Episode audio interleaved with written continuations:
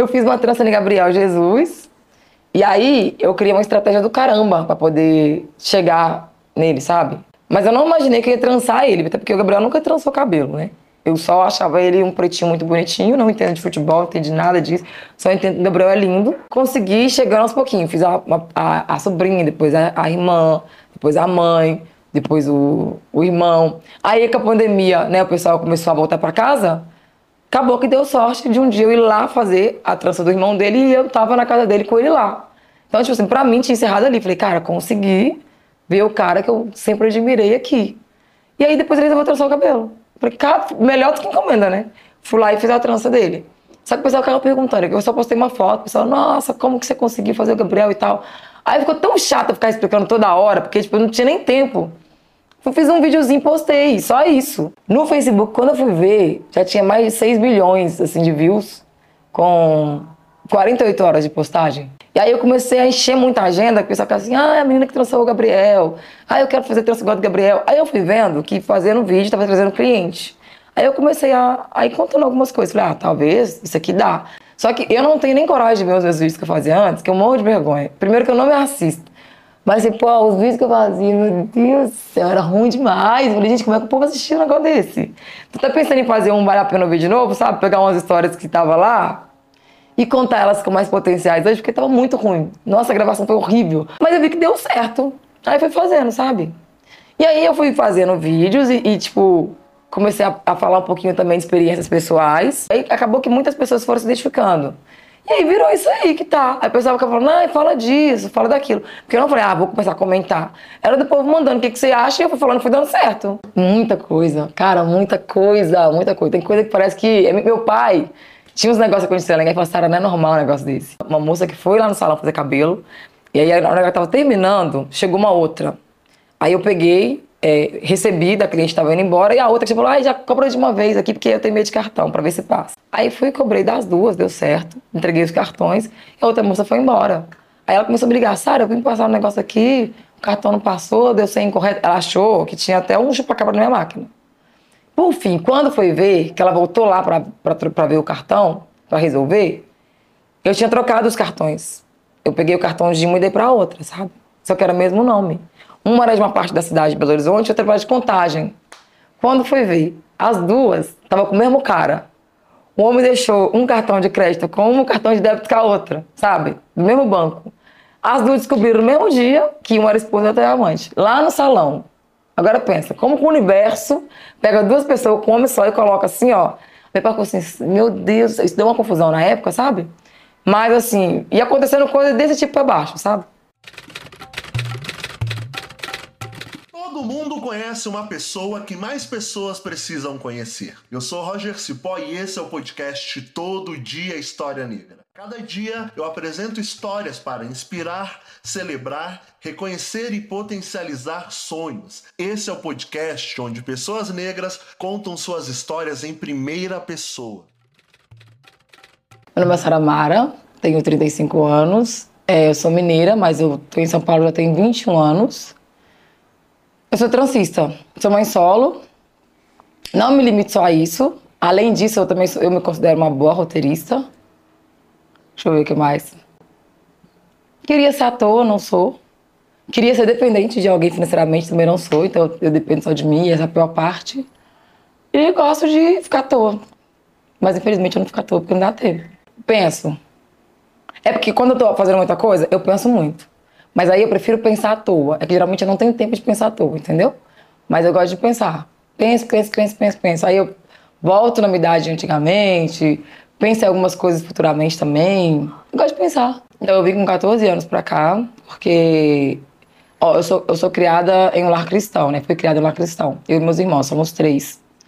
E por mais que meu pai, sabe, seja um pai presente, maravilhoso, que educou a gente muito bem, graças a Deus, ele teve algumas dificuldades de lidar com os problemas de saúde que a minha irmã apresenta, sabe? Desde pequena. Nós três em casa tivemos problemas, é, é alguma questão, sabe, é, psíquica, mas a da minha irmã era um pouquinho, um pouquinho mais assim, precisava de mais cuidado no caso dela. Então, por causa disso, acabou que meu pai focou mais nela e eu fiquei um pouco mais de lado.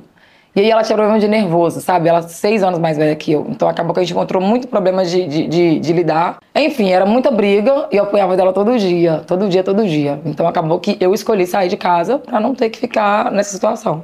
Aí com 14 anos eu consegui ir pra São Paulo morar com uma tia minha aqui, que morava aqui já em São Bernardo. E eu cresci na comunidade da Serra, que é a segunda maior da América Latina lá em Belo Horizonte, né? No aglomerado da Serra. Então o ritmo de, de criança periférica é muito diferente. Minha tia, quando veio para São Paulo, ela começou a trabalhar em casa de gente muito rica. E aí ela começou a criar o filho dela, mesmo numa periferia, com os ritmos das pessoas que ela trabalhava. E aí ela não conseguia lidar comigo e o filho dela, por exemplo. Ele ficava calçado, um menino de 8 anos, de de tênis todos os dias, o dia todo. Pra mim, isso não entrava na minha mente, que tênis lá em casa a gente tava calçado pra sair, pra não gastar e não, estragar. Mas o ritmo dela era mais assim, sabe? Então, tipo, tinha comer de garfo e faca. Lá em casa a gente não tinha esse hábito né? Tinha que andar bem vestido o dia todo. É, não podia brincar na rua, não podia fazer essas coisas assim que criança periférica tem costume de fazer. E foi ficando muito apertado a convivência, né? Tanto para mim quanto para ela.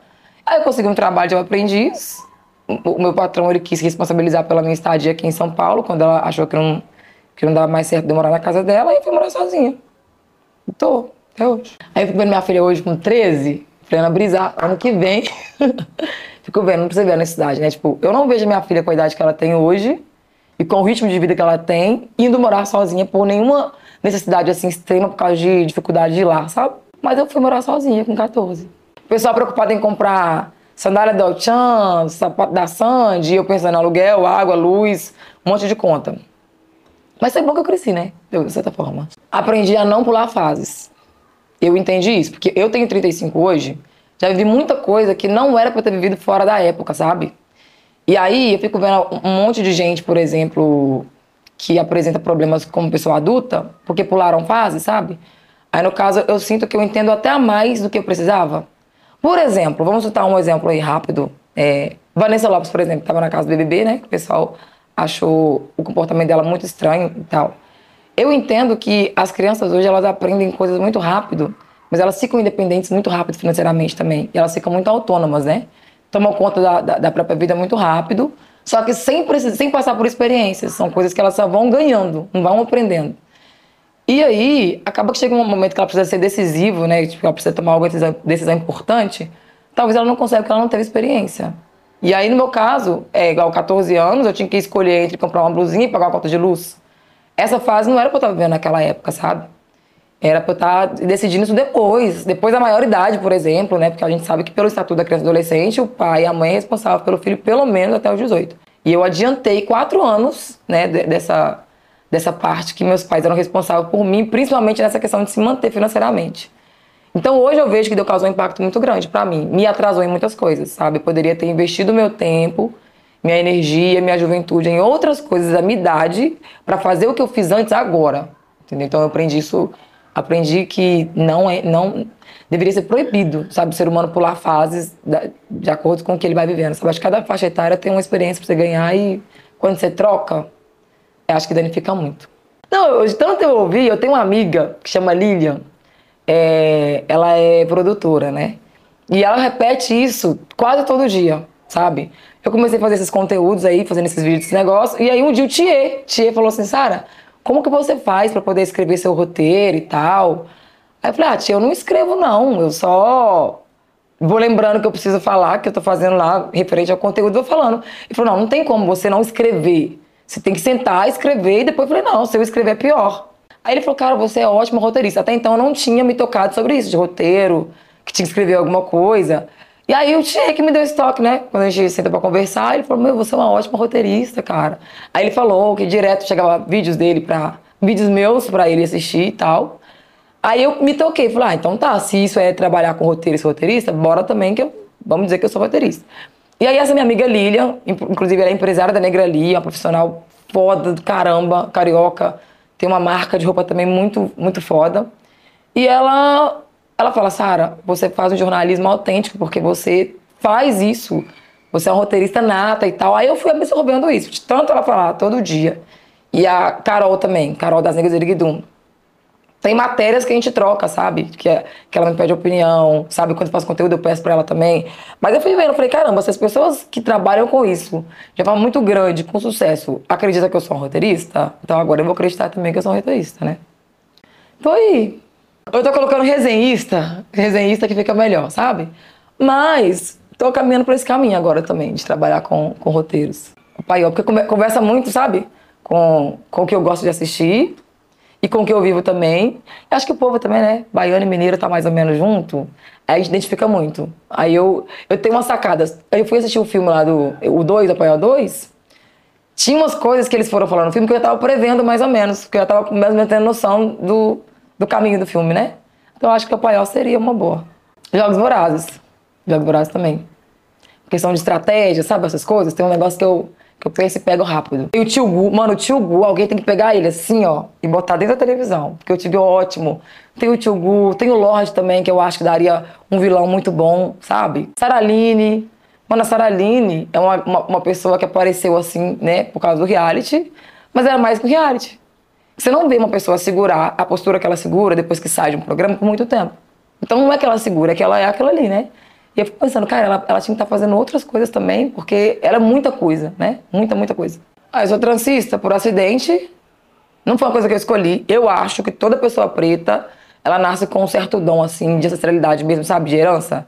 De aprender a trançar ou de a trançar. Eu acho que todo mundo que é preto sabe mexer de cabelo crespo. Mas aí é a questão de você desenvolvendo isso com o tempo, né? Aí eu lembro que eu queria ir no show do Rapa e eu não tinha dinheiro para ir. E aí minha amiga falou assim: não, eu vou fazer um, uma tiarinha em tal lugar. E ela ia, ela ia pagar 30 reais na época. E o show era 25.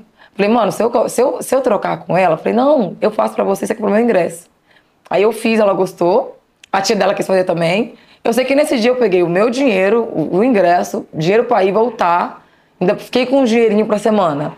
Aí, isso eu tinha 14 anos, quando eu morava aqui. Só que eu não fiquei por esse caminho aí, mas já, tipo, já vi que dava pra ganhar dinheiro assim. E aí, depois que eu virei mãe solo, que eu vi que eu precisava me organizar em questão de tempo, trabalho, filho, aí eu comecei fazendo trança. Aí foi. Foi que foi.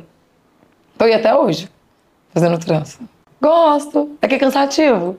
Porque assim, ó, quando eu sou muito focada, entendeu? Então, chegou uma época que eu falei, não, vou resolver, já que eu trabalho com isso, tudo que eu precisava ter que sair do trabalho. Então, eu trabalhei muito para comprar minha máquina de lavar, por exemplo. Comprei à vista, trabalhei tantas cabeças e comprei a máquina. Depois, tantas cabeças, eu comprei a geladeira. Então, eu fui trabalhando muito. Eu acho que uma trança trabalha em, em um ano, eu trabalhei em seis meses. Tinha cliente que estava lá em casa quatro horas da manhã, entendeu? Eu dormia, tipo, duas horas por dia. Isso quando eu dormia. Tinha cliente que saía cinco e meia da manhã, eu tomava banho rapidinho, comia um negócio, porque sete horas tinha outro. E eu fiquei fazendo isso muito tempo, sabe? Então me desgastou muito, tanto fisicamente, assim, e cansa também a mente, né? Lidar com pessoas, com insatisfação das pessoas também é, é cansativo. E aí eu trabalhei demais, então já me desgastou, mas é uma coisa que eu gosto. Hoje eu gosto de fazer limitado, sabe? Tipo assim, eu quero atender tantas pessoas tantos dias. Não faço mais igual antes, por necessidade, assim, tipo, não, eu tenho que pagar essa fatura, então não interessa quantas pessoas essa fatura vai significar, eu tenho que trabalhar. Agora eu não faço isso mais não, agora eu faço, tipo, ah, dá pra fazer duas hoje, duas da manhã, não viram mais à noite. Meus clientes reclamaram muito disso. Ela, ai, Sara, antigamente você era mais humilde. Eu falei, não, Fê, que eu era mais pobre. Hoje eu sou pobre, mas eu tenho uma, uma, consciência que eu não vou ficar rica trabalhando assim. Então eu não fico mais virando à noite, sabe? Por causa de dinheiro, não. Se precisar, tipo, ai, Sara, vou casar amanhã, não tem quem faça. A necessidade da pessoa pode ser que eu atenda de madrugada. Mas a fatura não compensa. Porque você paga uma hoje e amanhã já chega outra, entendeu? Eu falei, ah, não vai não salva a vida. Aí eu parei. Agora eu trabalho limitado mesmo. É um negócio do momento assim, ó. Acontece um trem, aí começa, tipo, ah, Big Brother, aconteceu uma coisa lá. Aí o pessoal começa a mandar direct. Vai falar disso? Quando eu acho que eu sei falar alguma coisa, acaba que eu falo. Mas tem coisa que eu prefiro não. Se eu não tiver. Não tiver uma coisa boa pra falar, prefiro não falar bobagem também, não. Aí tem umas coisas que eu pulo. Até hoje, até hoje, graças a Deus, o que eu falei deu bom, sabe? Nunca levantei hate contra ninguém, nem, nem puxei hate pra mim graças a Deus sempre teve coerência nas coisas que eu, que eu escolhi falar, né? Agora, que Deus preserve. Em nome de Jesus. Coisas que eu não gosto de fazer é pegar uma pessoa específica e macetar algo sobre ela, entendeu? Que eu vejo muito hoje na internet assim. Então, tipo, vamos supor, acontece um, algo com alguma pessoa, e aí a pessoa só vai lá falar pra falar. Se eu ver que se aquele problema que a pessoa tá não não tiver alguma reflexão ou alguma coisa que, eu, que aconteceu comigo parecida, eu prefiro nem, Acho que a única pessoa que eu falei mais assim, que eu fiquei, nossa, irritadíssima, foi quando a Maíra Card falou sobre o Will Smith, né? Dele ser um cara agressor, porque eu entendo que a leitura que ela fez incentiva as pessoas a acharem que todo homem preto é daquele tanto ali, sabe? Aí eles tiram a história da pessoa toda, que no caso é uma pessoa preta, e vai tacando coisas. E ela não tem experiência para falar. Fala, mano, a mulher nunca teve com um cara preto, a mulher nunca apareceu na mídia falando que casou com uma preta, ela tem como experiência. Como ela vem aqui, pega esse discurso dela e joga. Aí eu fiquei putaça. Mas foi o único também, assim, que eu, que eu, que eu deixei. Falei, não, vamos policiar, porque vai chegar uma hora que isso aqui não vai ficar bom. Foi o único. Até a energia pra mim ficou ruim, sabe? E olha que o Will Smith nem sabe o que existe. Mas não é sobre o Will, é sobre um monte de gente. Meu pai, meu pai é um pai de família preto, entendeu? E aí, ainda mais pelo que aconteceu, que ele deu um tapa em ele bateu em outro homem defendendo a mulher dele. A gente não sabe a história inteira, mas o que chegou na gente foi isso. Aí atrás desse discurso, sabe, de, de um cara ser agressivo e tal, o que, que será que a mulher dele passa? Mano, não, ela é uma pessoa que fala com milhares, com milhões, sabe? Se ela não tem experiência, ela não pode chegar e falar isso. Mas também, também foi embora, sabe? Eu, disso aí que eu fiquei com raiva dela, mas eu reconheço muitas coisas que ela faz também que é positiva. Então eu falei, cara, a pessoa não é uma coisa só. Aí eu aprendi. Aí eu falei, ah, quando é pra macetar, eu prefiro não falar não. Nossa, cara, tem, que a gente, a gente fica refém das nossas próprias palavras, né? E eu acho que manter coerência, por isso que tem coisa que eu prefiro não falar, pela questão da coerência, sabe? Só que também é uma coisa que eu não fico presa. Eu acho que, vamos supor, se você fez alguma coisa que dá para trazer alguma reflexão, mas que eu também já, tinha, já tenha feito como erro, eu nunca deixo esse meu erro me limitar a falar coisas que eu aprendo com meus erros, entendeu? Então, tipo assim, não tem uma coisa nessa, nessa vida que eu fiz de errado que eu não aprendi e continuei fazendo, saca? Então, tipo, se eu conseguir, outra pessoa também consegue, normal. Então eu não deixo nem as pessoas usarem um erro meu para me para me para me tacar como como refém de alguma coisa assim negativa, sabe? Para me aprisionar, não deixo. E também não fico usando isso para poder tripudiar as pessoas, não, entendeu? E falar, ah, isso aqui eu venci. Cara, é aprendizado. O negócio não é o erro, né? O que você aprende com ele o que você faz depois. Então, Menino, você vai achar que é idiota. Meu sonho é Deus que lute, ele que se vire. Meu sonho é morrer só depois que a Brisa se tornar uma pessoa decente, entendeu? Tipo, como independente mesmo. Eu acho que hoje todo medo de mãe, ainda mais mãe solo, é morrer antes dos filhos completarem uma idade e uma, uma idade de consciência, sabe? Que ele consiga viver. Meu sonho é, da Ludmilla, dela era, era, era cair de moto e ralar, né? Hoje, o meu medo virou um sonho, entendeu? Que é uma coisa que não depende de mim. Aí eu falei para Deus, falei, tu que lute, não sei o que que tu fez. Eu não lembro qual foi o profeta que tem, eu esqueci o nome dele, mas eu sei que teve, não sei se é Eliseu, parece que ele virou pro canto e pediu para Deus prolongar os, os, dias de vida dele e ele conseguiu mudar o coração de Deus, né? Em relação a isso, que ele ia morrer numa, numa, numa época e aí por causa disso Deus prolongou os, os, acho que foi o único que conseguiu fazer isso. E eu, Entendeu? Porque eu me incluo. Falei, se ele teve direito, também tem. Falei, mano, é, falei, Deus, não é possível. Eu não posso morrer antes da brisa completar pelo menos 18 anos, saca? Pago o meu seguro de vida, justamente pensando nela, porque falei, não, se eu estiver aqui, mesmo que inválida, se acontecer alguma coisa, estamos aqui. Mas se eu não estiver aqui, ela não tem um, um, pai presente nessa questão de orientar e falar, não, o que está acontecendo, você está precisando de mim. Meus pais são de idade, sabe? Quem garante que eles também vão estar aqui ou vai dar conta de alguma coisa, entendeu? Então, meu combinado com Deus é esse. Meu sonho é esse e ele vai ter que fazer cumprir porque ele não tem outro jeito. Né? Ele não tem, eu tenho, ele não tem. Então, ele que tá preso agora nas, nas promessas. Pra minha filha, mano, que ela seja uma pessoa digna. A gente tá mudando, vai ficando velho, né? Cara, como que a gente vai ficando velho? Meu Deus do céu. Eu entendi que eu quero que a Brisa seja, seja uma pessoa de bom caráter e que ela seja uma pessoa digna, sabe? Decente, sabe? Decente. Se um dia eu morrer eu sonhar que a Ana Brisa fez alguém de escada de forma negativa, eu volto aqui e regaço ela. Eu volto como filho dela na barriga dela, arrebento ela. Mas, falei, mano, isso, isso é uma coisa que eu não aceito. Eu ensino muito, sabe? Tudo que, todas as brigas que eu tenho, ou lutas que eu tenho, ou coisas que acontecem que ela precisa saber, eu sempre falo, Ana Brisa, é isso aqui, ó, é assim. Não deixa a pessoa te, te humilhar nesse sentido, não deixa as pessoas fazer refém das palavras também. Sabe, se acontecer alguma coisa na escola que você considerar que, nossa, vai me matar, independente. Falei, não ceda da chantagem. Uma coisa que eu sempre ensino. Eu acho que os pais deveriam, sabe, urgentemente falar sobre isso. Como que chantagem acaba com as pessoas, sabe?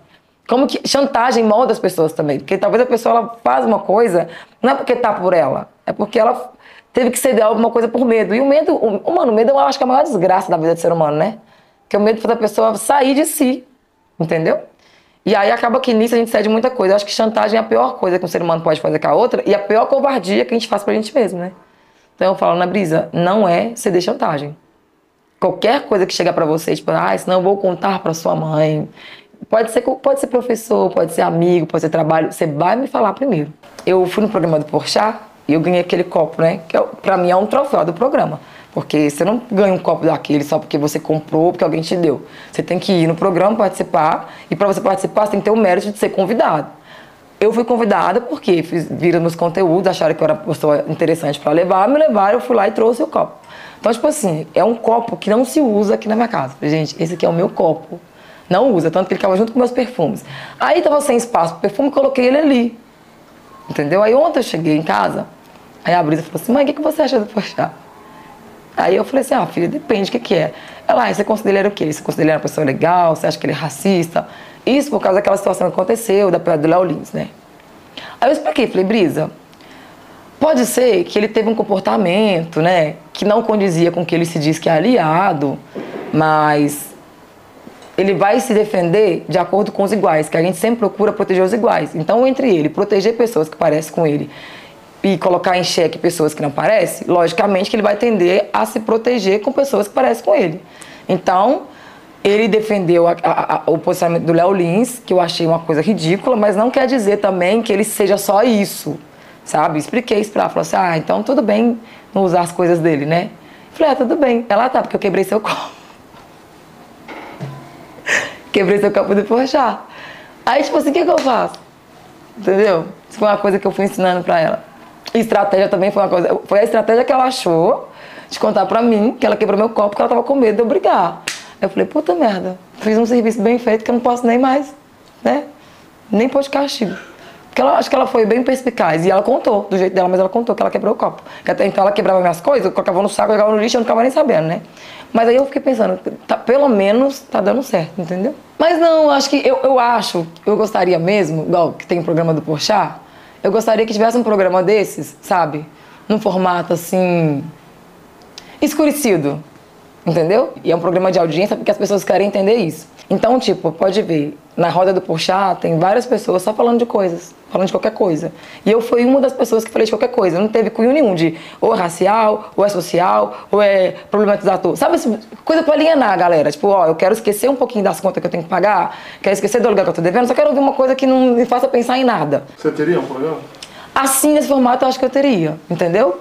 Porque eu gosto de conversar junto. Não gosto de conversar muito sozinha, não. Aí imagina, você pega uma senhora de 90 anos ali para ela contar alguma coisa que ninguém nunca perguntou. Igual o podcast que eu tinha, né, que eu tenho ainda registrado, mas é, chama Quem Te Perguntou. É justamente por isso, sabe? Porque tem coisas que ninguém pergunta a pessoa quer falar.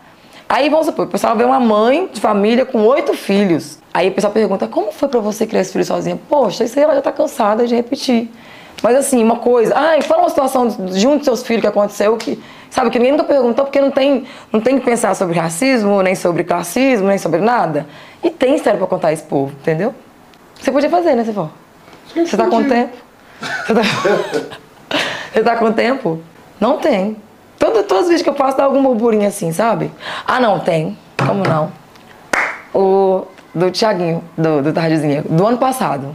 Foi o primeiro vídeo que eu fiz, falando sobre né, a questão de conseguir chegar até, até lá. E aí é, quando eu fui no show, que eu consegui o acesso justamente por causa desse vídeo, que o rapaz do RP falou, nossa, senhora vai ter Thiaguinho, você pode ficar lá na beira do palco. Aí ele passou e falou, ah, eu te assisto na internet e tal. Eu falei, caralho. Eu falei, mano, o negócio rendeu mesmo, né? Aí eu fui entendendo como que o negócio que você fala, do jeito que você fala, chega em quem você tem como alvo, né? E nem era um alvo, na verdade. Mas eu gostei muito desse. Tinha! Que era Lázaro Ramos. Eu era louca no Lázaro. Eu falei, um dia eu vou chegar nesse moço. E aí eu fiz o conteúdo, ele curtiu, começou a me acompanhar e tal. Aí quando eu fui agora na estreia, né, do, do Apaió, fiquei bem quietinha na minha, que eu chego e fico no meu canto. Aí ele tava passando com o elenco. Ele me viu e ele veio falar comigo. Não, pra mim, zera ele. Falei, ah, é daqui pra baixo, meu filho, é só pra baixo. Não tem mais o que fazer, não. Depois falei, meu, alcancei meu objetivo. Agora o que vier, é lucro. Beyoncé não, né? Beyoncé todo mundo quer. Mentira, ficar no Beyoncé é impossível de Beyoncé, mas. Tá bom. E ela fala inglês também, não vou saber conversar com ela. Precisa, será? Eu acho que nem precisa, não. Acho que não. De internacional, assim, a Alicia Keys pra mim seria mais foda, sabe? Eu teria. Nossa, acho que ia até desmaiar. Não ia ter assunto. Fala no one, no one, no one, no fire, no fire, no one. Acabou, não precisa de mais nada. Eu só queria sentar e ouvir ela ao vivo, entendeu? Só isso, assim, ó. Não nem conversar. E tirar uma foto. Porque foto carrega muita. A foto tem o cheiro da memória, né? Você olha pra foto, você lembra do cheiro, você lembra do momento, você lembra de tudo. Era só isso, mais nada. Nem precisa. É bom conversar com quem te entende. Você não te entende. Fazer uma trança, algum negócio, alguma coisa. Falar, Sara, não cheira aquele pano na sua pia que tá com carne descongelada, que você vai passar mal. E aí, por Deus do céu, se pode tudo. De ter me fudido, me lascado, tomado um rabo com um monte de gente. De tudo isso, o que eu mais me arrependo da minha vida foi esse cheiro de pano que, eu, ficou ali esses dias, que eu passei mal tipo, duas semanas. Eu acho que não teve coisa mais traumatizante, porque eu olho pra carne, eu não tô conseguindo comer carne até hoje. A coisa que eu mais gostava de fazer era comer carne. Aí eu olho pra carne e eu não consigo comer porque eu lembro do cheiro do pão. Eu olho pro pano eu lembro do cheiro, entendeu? Menina, eu coloquei um diacho de uma carne para descongelar aqui, o negócio sair, entendeu? Mas não, foi de noite. Eu coloquei a carne de noite, aí de manhã tava descongelada, eu pus a carne na geladeira e fui sair. Quando eu voltei, a casa, essa casa tava tirando carniça, tava um. Sabe, parece que alguém morreu. Eu falei, gente, Saci matou alguém, pôs dentro do sofá que eu revirei a casa estava limpa, porque eu tinha feito faxina um dia antes. Não consegui achar, sabe quando você procura? Falei, deve ter um rato que morreu, alguma coisa aqui. Chamei a Lu para me ajudar. Lu subiu, ela falou, Sara, abriu uma geladeira, não tinha nada. Aí eu fui chegando perto da pia, ela falou, Sara, tô achando que é esse pano aqui. E o pano não é de pia que fica assim. Eu falei, ah, não é não. Peguei o pano com tudo assim, ó. Puxei o cheiro. Pensa no cheiro todinho da casa, que veio para dentro, dentro do meu nariz. E aquilo ali ficou assim, na minha mente, falei, ai Fui lá, lavei o pano e tal, porque a, a carne descongelou. Em cima do pano e aquele caldo da carne ficou. Fiz a carne, né? Porque a carne tava, tava boazinha, bonitinha. Fiz, a gente comeu. A Bia falou que tava uma delícia, a Brisa também. Mas eu já comi sentindo o sabor da carniça. Eu falei, mano, essa carne tá com gosto de carniça. Ela não tá, não tá. Fiquei passando mal, sabe? Sentindo. Aí hoje, vai fazer, vai fazer uns 18 dias que aconteceu isso. Se eu ver a carne, já me dá aquele negócio assim, ó. Precisava. Não precisava. Entendeu? Caí e levantei, mas a carne não tô superando. Sério, velho, faz. Tipo, pra você ver, imagina, você chamando a Djamila, que todo mundo taxa a Djamila como a militante, porque ela só fala disso. Pra falar de. É, é tudo menos, entendeu? Tudo menos sobre. Então, tipo, você é proib... a pessoa é proibida de falar de coisa que ela fala toda a vida. Ia ficar da hora, hein? Imagina ela falando de sexo, de quantas vezes ela já gozou, de quantas ela não gozou, de como ela paquerou o marido dela, sem entrar no branco, preto, entendeu? Eu acho que ia ser bom, viu? Eu acho que você podia chamar ela. Esses povos assim, leva umas três e dá bom pra você. Salve bonde! Olha eu, Roger Cipó, de volta aqui eu passei só para saber se você gostou de conhecer essa pessoa que eu gosto tanto. Você também pode apoiar esse projeto compartilhando nas redes sociais. Essa é uma realização minha mesmo, porque eu tô no corre como comunicador independente e acredito que se as nossas vidas importam, as nossas histórias também, elas merecem ser contadas. Muito obrigado por ouvir o podcast Todo Dia História Negra. Até o próximo episódio. Tchau, tchau.